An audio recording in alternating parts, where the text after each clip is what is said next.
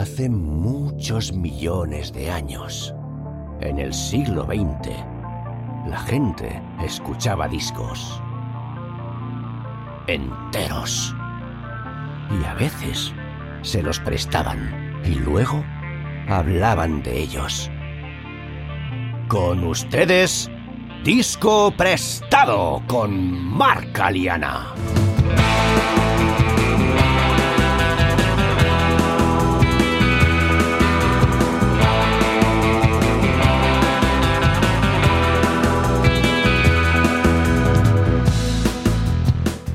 Muy buenas, bienvenidos y bienvenidas a Disco Prestado. Este episodio es la segunda parte de la conversación que tuve con Álvaro Méndez de Fotolari sobre el disco OK Computer de Radiohead. Si aún no habéis escuchado la primera parte, os recomiendo que empecéis por ahí. Y para los demás, seguimos. En este episodio, Álvaro y yo hablamos, entre otras cosas, de cómo OK Computer sedujo a oyentes con gustos musicales muy dispares de la relación especial que Radiohead siempre han tenido con la industria musical, de la posible influencia de David Lynch en el videoclip de Karma Police y de la épica de grupos como U2, Coldplay, King o Muse. También comentamos los sonidos y las letras de las tres siguientes canciones del disco: Exit Music for Film, Let Down y Karma Police.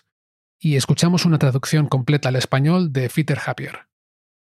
Y por el camino nos encontramos con Led Zeppelin, Metallica, el Napster otra vez, Apple, Romeo y Julieta, la Doctora Queen y el Melotron. Por cierto, hablando del Melotron, llegados a cierto punto de la conversación, intenté explicar en qué consiste dicho instrumento, pero sin demasiado éxito. Así que voy a hacerlo ahora muy rápidamente para quienes no lo sepáis. El Melotron es un instrumento de teclado que se inventó a principios de los años 60. Cada tecla accionaba la reproducción de una cinta magnética en la que previamente se habían grabado instrumentos o voces reales tocando o cantando cada nota del teclado. De alguna manera, se trata de un sintetizador primitivo y suena bastante artificial, pero ese es precisamente el encanto que tiene. Pensad, por ejemplo, en el principio de la mítica canción Strawberry Fields Forever de los Beatles.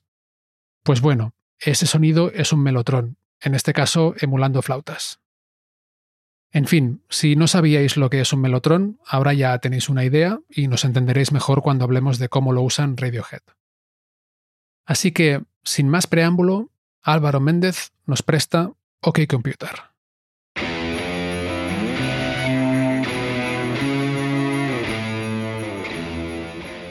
Bueno, pues seguimos con la cuarta. Uf, me encanta esta. From your sleep.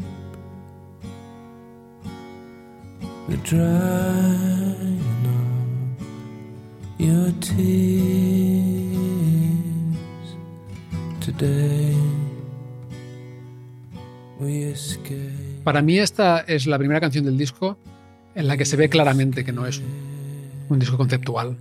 Como decíamos, tampoco es que lo estuvieran intentando, ¿no? Pero esta canción, de hecho, yo estuve ahí pensando en la letra y como intentando encajarla de alguna forma y no entendía nada. Pero claro, luego cuando busco un poco de información resulta que la hicieron para la película Romeo y Julieta. Bueno, técnicamente Romeo más Julieta. Sí. Que tampoco la he visto. No sé si la has visto tú.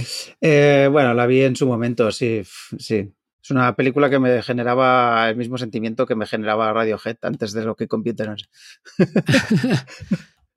Pues sí, se la encargaron básicamente una canción para los créditos finales y el título es literalmente pues música de salida para una peli. Para una peli, sí. o sea, ni más ni menos. Y la letra no tenía absolutamente nada que ver con... Tiene todo que ver con la película y nada que ver con el resto del disco realmente. Me flipa mucho el, sonido del principio, de la voz. Sí, ese cantar así lánguido, que no puede ser más lánguido, ¿no?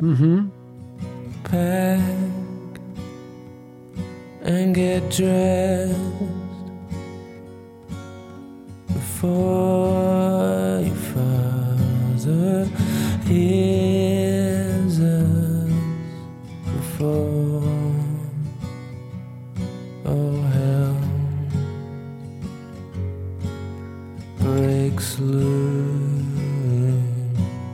Sí, y esa reverberación que hay, y de hecho lo estuve buscando porque me llamaba mucho la atención. Y sabes, antes que he comentado que grabaron gran parte del disco en una mansión, resulta que la propietaria era la, no me acuerdo del nombre ahora de la actriz, pero la doctora Quinn. Ya. Jane, no sé qué, no me acuerdo ahora. Seymour, ¿no? ¿Puede ser? Jane Seymour, sí. ¿Eres fan o qué? bueno, sabes que yo tengo mucho background cultural de este chusco, ¿sabes? sí, de, que te acuerdas de muchos nombres y tal, exacto. Pues em, sí, ahí grabaron gran parte del disco y esto lo grabaron con la red natural de unas escaleras. Hostia, pues mira, es verdad que suena muy a, a, a reverb natural, es verdad. Reverb de baño, ¿no? Un poco. Bueno, como de escalera, yo recuerdo cuando vivía con mi madre en un cuarto piso sin ascensor, me gustaba mucho subir cantando, a los vecinos no les gustaba tanto, pero me gustaba mucho subir y bajar las escaleras cantando por la reverb pesa, ¿no? Seguramente esas escaleras no tienen nada que ver con las escaleras de la mansión donde lo grabaron, pero me recuerda mucho ese tipo de, de reverb oscura que se alarga, ¿no? Sí, de portal, es verdad que es reverb de portal, ¿sabes? De hormigón, reverb de hormigón, cierto, ¿eh? Hay una parte B, la parte B, el momento este del... Keep breathing no sé si es el primer momento del disco en el que lo usan, pero hay melotron y se oye mucho. En esta parte B se nota mucho porque prácticamente no hay nada más, ¿no? Creo que hay guitarra acústica, melotron, la voz y poco más. Y mola mucho. Es un melotron de voces en este caso. Sí.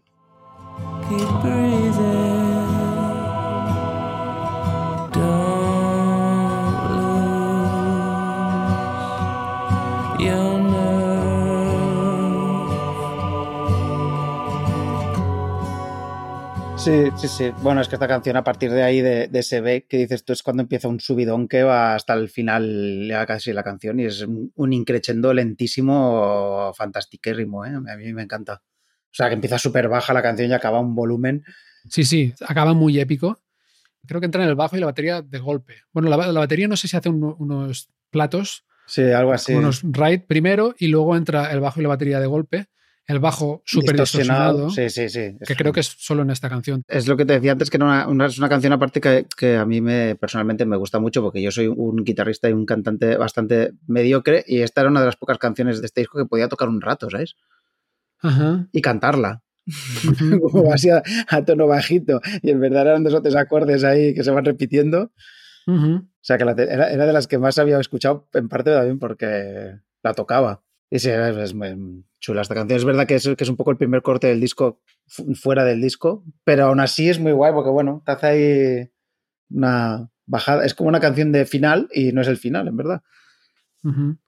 Y queda, o sea, musicalmente queda perfectamente encajada en el disco, es lo que decías tú antes, que están grabadas en momentos distintos, algunas de estas canciones en sitios distintos, pero realmente encaja todo muy bien. Musicalmente es un momento fantástico en este disco que baja, luego vuelve a subir y la parte más cañera del disco se ve para mí muy claro la influencia que ha tenido Radiohead después. Y esta parte concretamente con el bajo distorsionado y tal, a mí me recuerda mucho a lo que luego sería Muse.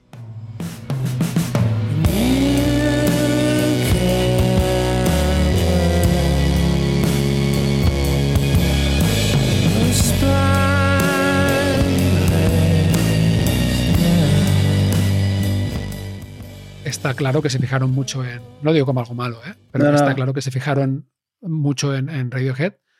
Y de hecho, mucha gente se confundía, recuerdo cuando salió Muse al principio, por la voz, de lo que se parece la voz también. Se parecía, sí. Es que en la época en la que me empezó a gustar eh, lo que Computer, otra cosa que me generaba un poco de rechazo era la épica. La épica de U2, ¿no? Para que nos entendamos todos, ¿no? Ese, Esa intensidad Mm, ¿cómo lo diría? Como de, sentimientos, ¿no? Es que, oh, oh ¿sabes? Todos venga ahí arriba. No la épica de, del heavy metal, no la épica cacho carne, ¿sabes? No la épica de batalla, de somos los vikingos y os vamos a matar, sino la épica de estoy tan deprimido que me explota el corazón, ¿no? Exacto. Es la épica esa de, eso, de estoy en la playa viendo el atardecer y llorando ahí mientras las olas... Eh, rebotan y, con la melena al viento, ¿no? Ese, y este disco me reconcilia, me reconcilió un poco con esa épica, ¿no? Eh, pero lo que dio el eh, Radiohead luego, que se vino a llamar, durante un tiempo lo, llamaban el nuevo pop épico, que fue pues esto, ¿no? Eh, Muse es uno de los ejemplos, o King, ¿Sabes? El grupo este que era Ujú. piano y, y voz y Sí, sí, lo recuerdo. Coldplay. Coldplay descaradamente también. Coldplay en una versión mucho más pop, Exactamente, pues pero, todo, pero también, ¿no? todo Sí, sí. o sea, al igual que lo previo me generaba mm, ciertas dudas, lo que vino después de Radiohead también me generó muchísimas porque no conecté con ninguno de estos grupos. Y eso que el primer disco de Coldplay, que es más coetáneo, está por ahí más cerca, era un pelín más... eh, bueno, no era tan exageradamente rompepistas y tan eh, romperradios, pero luego esa épica, que aquí me la trago, he seguido sin tragármela en otros sitios, ¿eh? es curioso porque me ha seguido sin convencer U2 y ni Coldplay ni Muse bastante a medias. A mí Muse sí que me gustan. Claro, Muse era una especie de mezcla entre Radiohead y metal, ¿no? Sí, O sea, total. Era un poco a lo que me sonaban a mí, sobre todo en los primeros discos, aunque, bueno, nunca me convertí en un superfan, pero luego cuando se pusieron más electrónicos y menos guitarreros, en verdad me gustaron más que al principio. Los discos, los primeros discos me gustan, pero me cansan mucho, me cansa mucho escucharlos.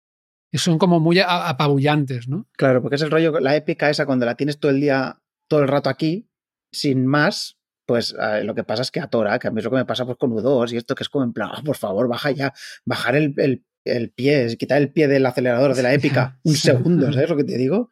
Ajá. Sí, exagerando un poco. U2 es otro rollo porque sí que tienen más dinámicas, lo que pasa que claro, U2 es un, es- igual es un estilo mucho más eh, popero que a ti no te va, ¿no? Parodiando un poco, ¿eh? Evidentemente que... Sí, sí, sí, sí. Pero lo digo porque como dato curioso de lo que es este OK Computer, ¿no? De que es capaz de seducir a gente que en realidad no estábamos para nada eh, en esa historia. Porque tiene todos esos elementos, pero los tiene de una manera muy particular en realidad. Exacto. Y, y igual eh, esa fue la clave, ¿no? Que conectó Claro. con algo, o sea, algo concreto del gusto de mucha gente distinta, Exacto. ¿no? Y, y creó algo, pues, mucho más de masas de lo que se esperaba, igual, en parte por eso, ¿no? Sí, es un disco de esos que pone de acuerdo a mucha gente distinta. Exacto. Vale, pues el siguiente tema del disco es Let Down. Let Down.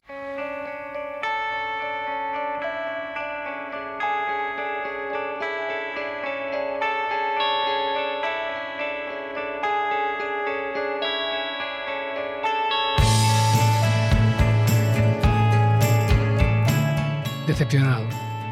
Ah, ¿significa decepcionado Let Down?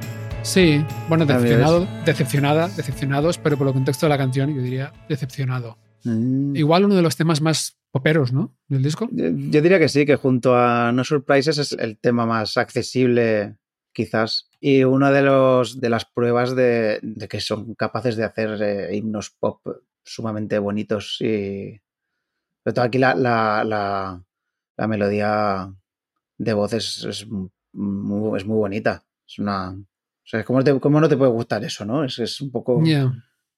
La vibra un poco de la canción es como un masaje, ¿no? Sí. Es como un masajito, pero para mí tiene una dualidad interesante, que es los acordes, la melodía, es todo como muy fácil, en el sentido de que entra muy bien, pero hay unas guitarras ahí como matemáticas, ¿sabes? Que van entrando, que dentro del- de, la canción se repiten en intervalos irregulares. Y si te fijas en esas guitarras, porque hay más de una, y luego hay unos sintes al final también así como muy robóticos, es una locura. O sea, te quita la sensación de masaje completamente si te fijas en eso. Este.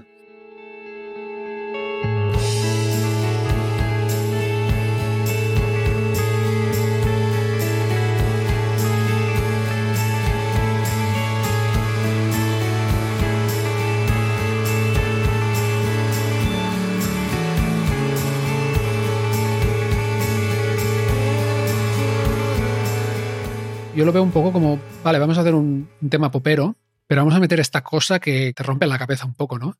A mí me pasa eso, ¿no? Que si escucho el tema desde una perspectiva me, da una sensación y si lo escucho fijándome en estas guitarras así como matemáticas, entre comillas, me da una sensación como de, estar inquieto, de estar incómodo, ¿sabes? O sea, todo lo contrario.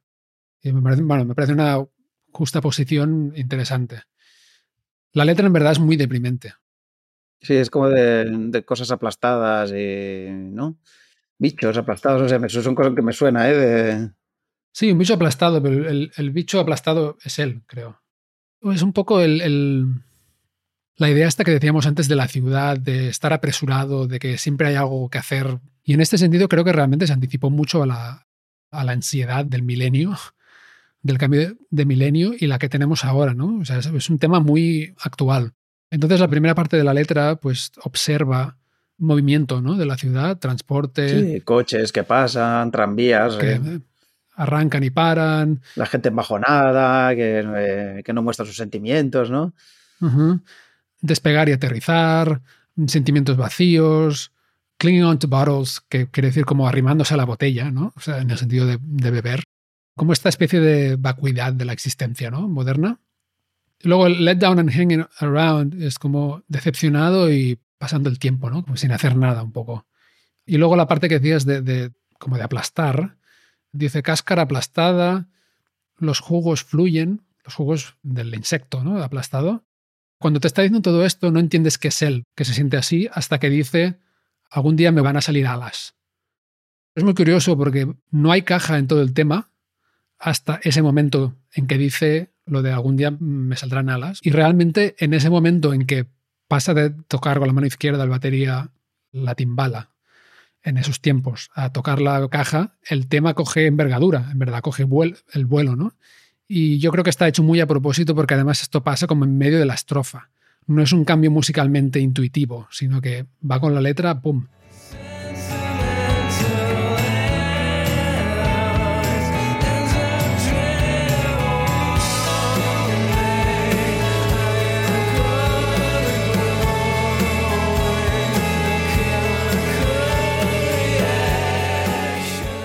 Y sí, la verdad es que es una, es una letra súper deprimente, tío. Eh, Mira, es que estaba buscando por aquí, buscando la letra de la canción para comentarla. eh, He llegado a un artículo que dice que un fan ha elaborado un pequeño estudio que demuestra que Let Down es la canción más triste de Radiohead. Ah, sí, mira. Sí. Y es un estudio basado en unas puntuaciones de positivismo, en, en Spotify y no sé qué. Ah, pues mira. Y es curioso porque la música no, no suena así. No, ¿No? no, descarado. Es, es cuando escuchas la letra. Sí que es verdad que él, que él canta un poco.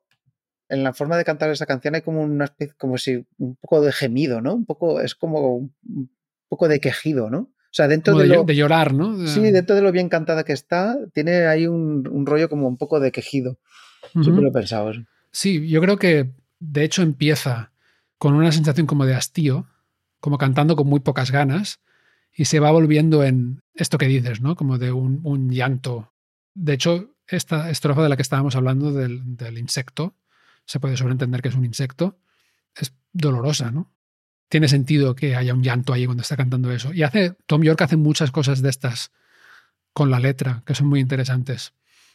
Otra cosa a nivel de mezcla que me llama la atención es que en general en el disco la voz está en el centro y no hay muchos efectos, aparte de reverberación y tal.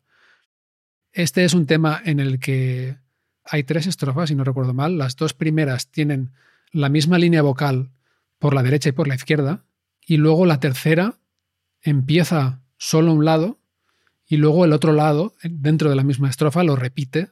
Además repite la misma letra, que eso no ha pasado antes en la canción tampoco.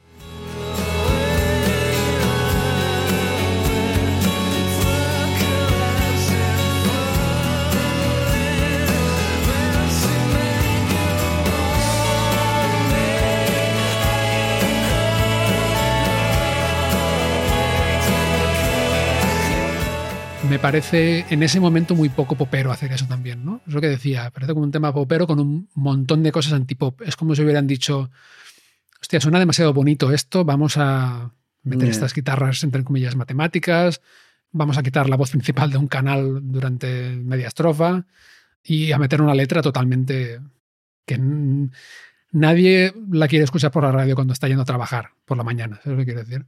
Sí, sí. Seguimos con Karma Police, la policía del karma.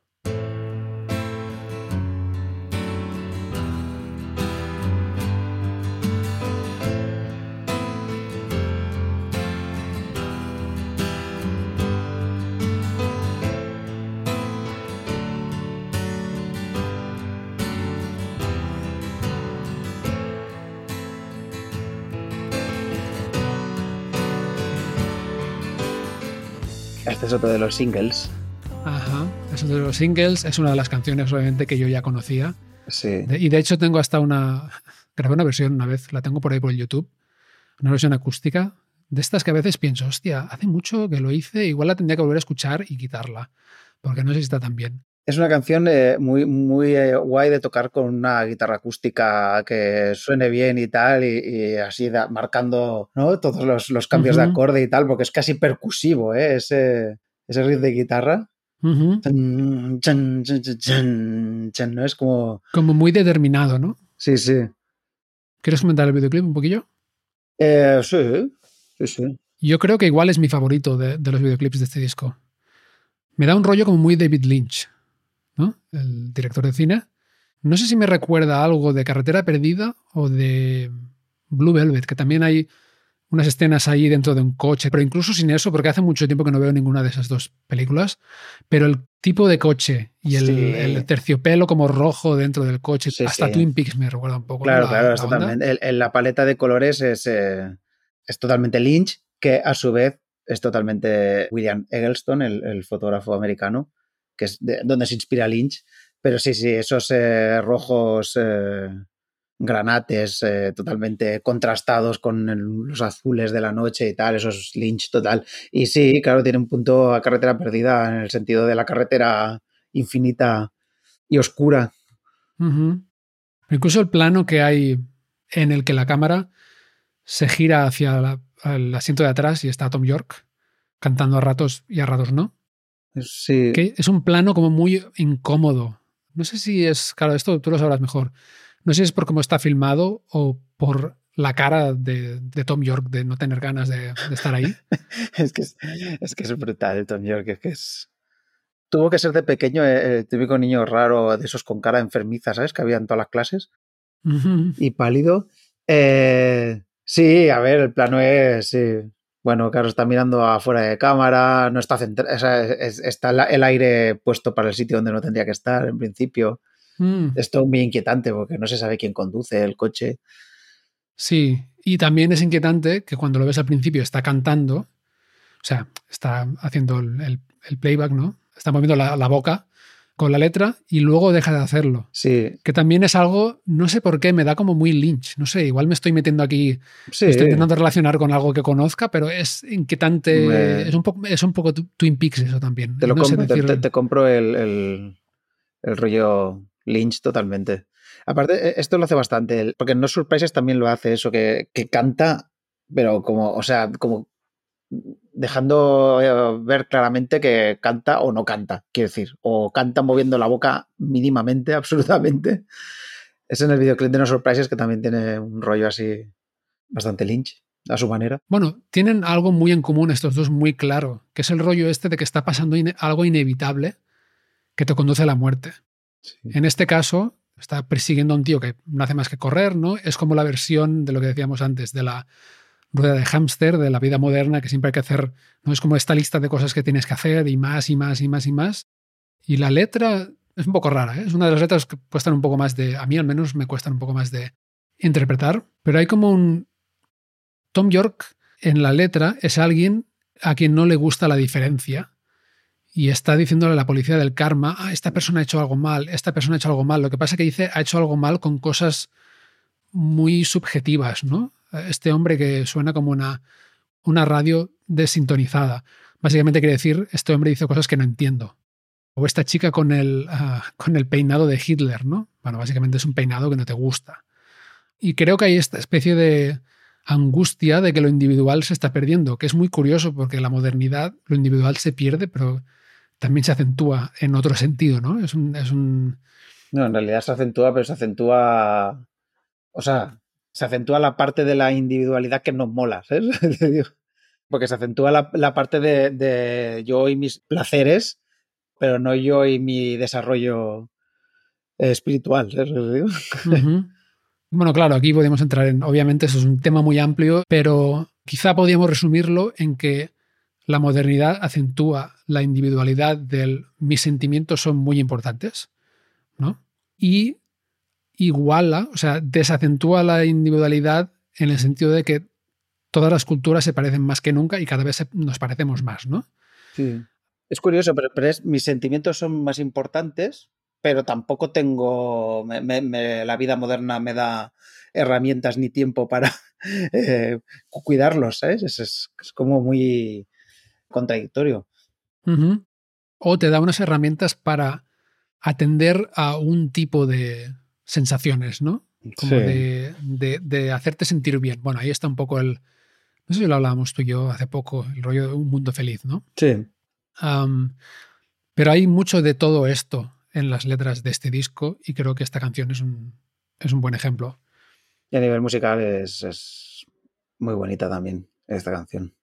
Muy bonita y con una instrumentación muy distinta al resto del disco, de hecho. Sí, sí porque tiene ese piano así muy piano estándar. Y bueno, me gusta mucho el final, muchísimo, con los coros que van marcando y esa distorsión en, esa especie de bucle que queda al final, ¿eh? cuando ya ha acabado toda la canción. Sí, es un crescendo, ¿no? O sea, la parte final, el... Que es una, igual una de mis partes favoritas vocales de, de todo el disco. Toda esa parte va subiendo, subiendo, subiendo. Sí, es lo que te digo, ¿no? Los coros esos que hay ahí. Sí, sí. Y sí, como dices, a nivel de instrumentación, creo que es el primer tema, creo, del disco que tiene piano. Apenas tiene guitarra eléctrica. Creo que hay, hay un acople antes de ir a la parte que, de la que estábamos hablando. Y luego al final hay una especie de loops de, también de un acople, de unos ruidos. Sí, sí, eso que te decía que acaba así. Es una cosa ahí muy, un sonido muy peculiar que encima se integra perfectamente con la. O sea, siendo un ruido, porque es un ruido, es curioso porque es porque entra cuando todavía hay mucha música y luego se queda un rato sonando.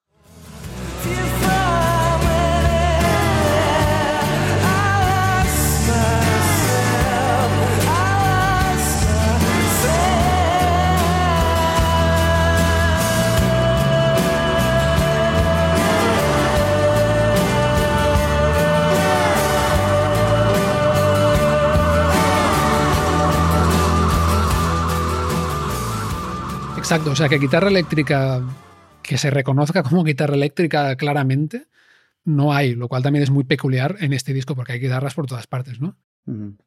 A mí el sonido de la batería de este tema me recuerda a Led Zeppelin, tío. Tiene un sonido como muy comprimido, muy, muy bestia desde el principio. No sé si es una influencia o no, pero me, recuerda. Me mola, mucho. Y, esta canción eh, en directo es una pasada. Bueno, todas estas canciones de Radiohead que tienen esos crescendos en, directo la verdad es que son se vibran a tope. ¿Quién toca el piano en directo en esta canción? No, me acuerdo. Pues es una muy buena pregunta. A ver. Creo que Johnny Greenwood toca el piano igual y mm, Tom York toca la guitarra acústica. Sí, Tom York toca la guitarra acústica seguro, porque eso sí que me acuerdo, pero no me acuerdo quién toca el piano, la verdad. Es que a esta gente no les gusta mucho que les graben a Radiohead. Sí, el guitarrista. El guitarrista de la derecha, ¿no? Digamos, el de pelo largo. Sí, Wood. Dices que no les gusta que les graben, pero hay un montón de, conciertos suyos en YouTube e incluso en su canal, creo. Sí, pero creo que tienen en general condiciones bastante peculiares para todo. Son bastante especiales en su relación con la industria. Bueno, de hecho ya, ya fueron uno de los primeros que hicieron el experimento de lanzar un, disco totalmente gratuito, que fue el, el, Rainbows, si no me equivoco, que lo pusieron eh, bajo descargas y gratuita y tal. Y, Decimos en el momento en que estaba el Napster y había muchísimo debate sobre si la gente debería poder descargar música o no. Exacto, sí, sí. Metallica estaban totalmente en contra, ese momento como muy, muy polémico que todo el mundo estaba hablando de eso, ¿no? Y van Radiohead y ponen un disco gratis en su página web. Exactamente. Comentabas ahora sobre su relación con la industria. Bueno, sobre los conciertos, lo que creo que puede ser es que quieran tener acceso a la mezcla, porque hay grabaciones de conciertos en directo que suenan como el culo. Ah, pues igual, puede ser creo que, les gusta mucho tener control también sobre lo que se ve en el escenario, porque por ejemplo en el concierto este del Primavera Sound son conciertos muy grandes y muchas veces lo que hacen es que a partir de la mitad de, de la esplanada donde está el concierto, pues ponen eh, unos monitores para repetir sonido y ponen unas pantallas. Pues no, en las pantallas no se veía el concierto, se, se veía las proyecciones. Quiero decir, tú no veías a Tom York en grande ahí. Lo que veías eran las proyecciones que tenía Tom York detrás, ¿sabes? Sí, eso lo vi yo una vez así también. Sí, sí. Mm. Que en todos los otros conciertos de, que, hubo en ese festival, las pantallas servían para hacer una realización del concierto, ¿sabes? Es como que, que, les parece que su imagen no es parte del arte, ¿no? Supongo que sí, sí, sí. Su imagen tiene que decir algo específico para que sí sea parte del arte. Por ejemplo, como en el, en el videoclip, ¿no? Que sale Tom York, pero tiene una función dentro de ese cortometraje, podríamos decir, ¿no? De Karma Police. Pues igual es lo mismo, ¿no? Como que para ellos salir tocando, pues tampoco tiene mucho aquel. Y lo que comentabas de su relación con la industria, escuché hace poco un podcast en el que entrevistaban a Tom York y hablaba de que ellos, que por cierto, ah, no han cambiado nunca de miembros desde que empezaron. Algo muy peculiar también, ah, casi imposible de encontrar en ningún grupo. En ningún grupo tan con tantos recorridos. Con tanto recorrido y tan grande.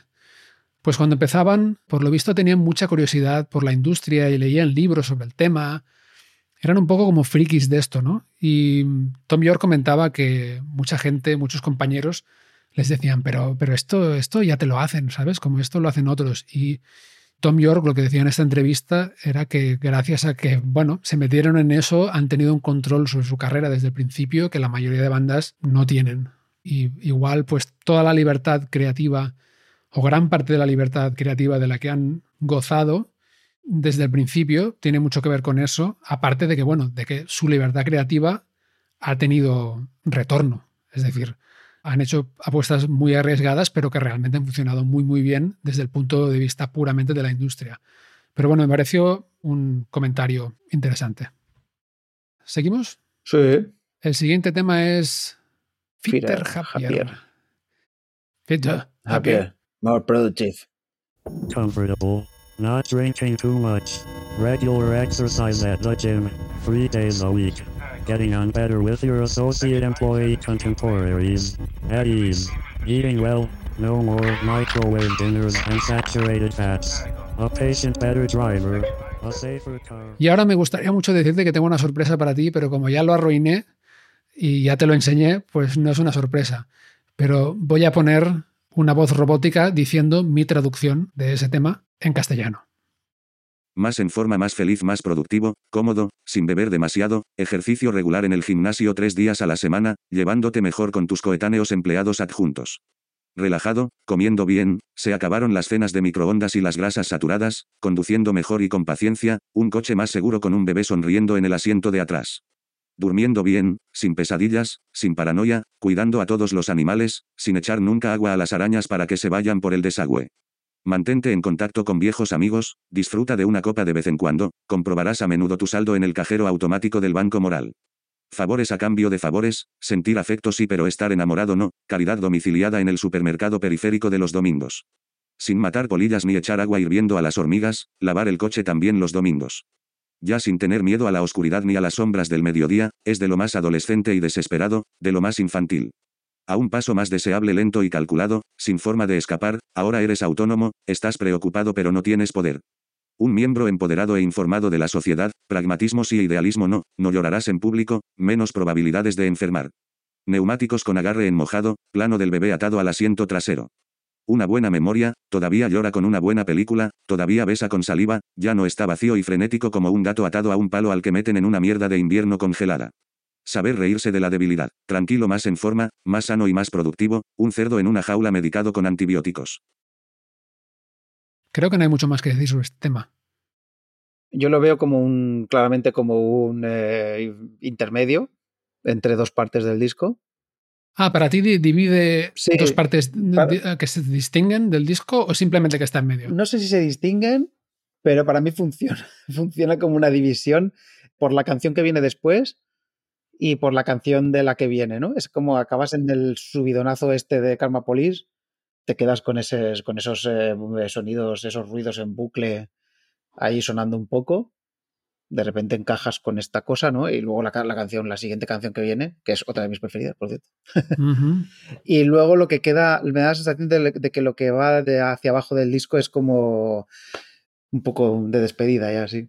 No sé. Yo siempre lo he oído así este disco. Puede ser, y de hecho, Por cierto, ¿tú lo tienes el disco? ¿Lo llegaste a comprar en algún momento? Sí, lo tuve, lo tuve. ¿En CD? Sí.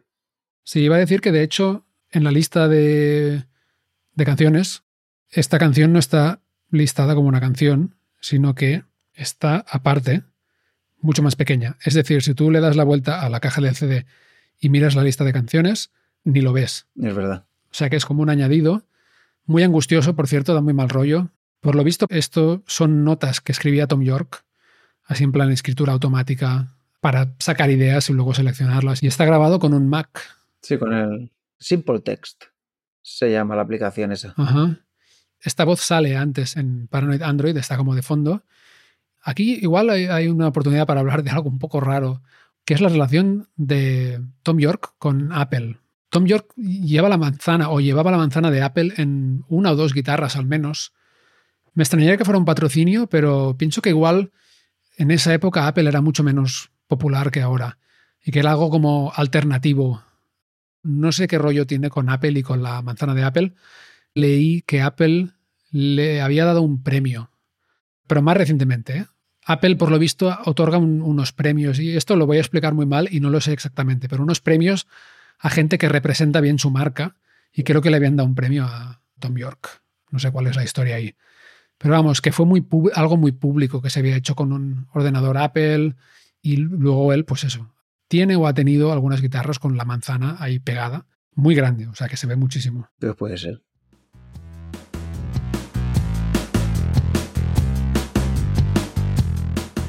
Y hasta aquí el segundo de los tres episodios de Disco Prestado que dedicaremos a OK Computer. Si os ha gustado, os invito a suscribiros y a estar atentos el próximo jueves, que es cuando publicaré la tercera parte.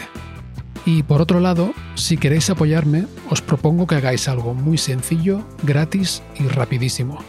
Compartir disco prestado directamente con otra persona a quien creáis que le pueda interesar.